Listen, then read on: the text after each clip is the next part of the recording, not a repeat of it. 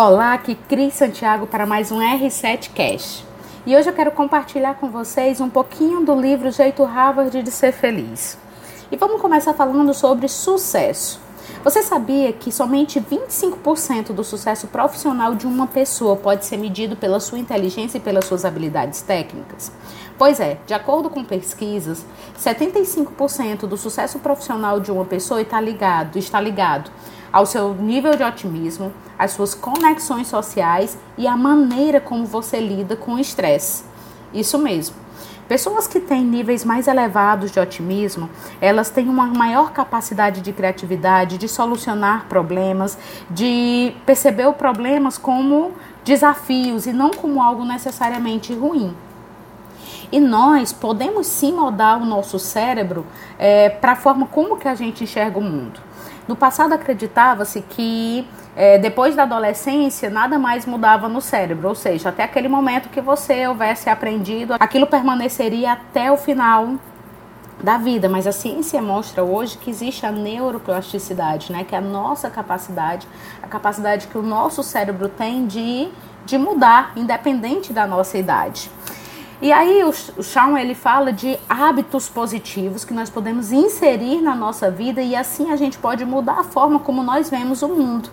E ele dá algumas dicas. Uma delas é diariamente seja grato por três coisas, né? Ou então escolha uma pessoa por dia para mandar uma mensagem positiva ou para fazer um elogio. Medite, né? Escolha uma forma de meditação, pratique exercícios físicos. Essas são atividades que você pode inserir na sua rotina e, consequentemente, você já vai estar moldando o seu cérebro para ser mais positivo. E aí, uma vez que seu cérebro está mais positivo, você começa a ver os seus problemas como desafios e não como ameaças. Veja bem, depois que nós falhamos, a gente tem três caminhos a seguir. Ou nada muda, tudo permanece igual, ou a gente entra num espiral negativo de reclamar ou de achar que nada dá certo para mim, ou nós voltamos mais fortes do que nunca. E eu te sugiro que você escolha o melhor cenário para você, né? Voltar mais forte do que nunca. E uma vez que você é, pratica aquelas atividades como a gratidão, a meditação e exercícios físicos, isso já vai te ajudar. Uma outra coisa que é importante é você não abandonar os seus amigos, não parar de socializar.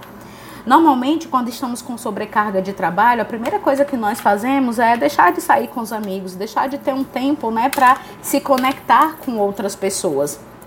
E isso tá errado. Na verdade, quanto mais trabalho, mais amigos eu devo ter. É muito importante que eu tenha uma rede social de apoio.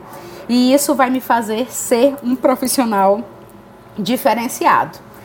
Então é isso. Fica as dicas do dia de hoje. Analisa agora como é que está é, sua vida social, quanto tempo faz que você não sai com seus amigos. E o interessante é saber que muitas vezes não precisa nem ser conexões sociais profundas. Né? Às vezes um tempinho que você sai para tomar um café comigo, que você conversa sobre outros assuntos que distrai, pessoas que te fazem bem, estar perto de pessoas que você gosta, e isso já te ajuda muito, tá certo? Então, otimismo não é coisa, é, não é besteira, não é coisa pra gente fresca, existe ciência por trás disso.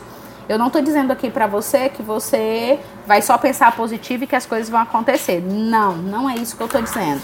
Claro que tem que ter muita ação, tem que ir para é, tem que ir para cima, tem que ir para action, mas você pode fazer isso com uma mente positiva tá bom? Então é isso, mais um R7Cast para você.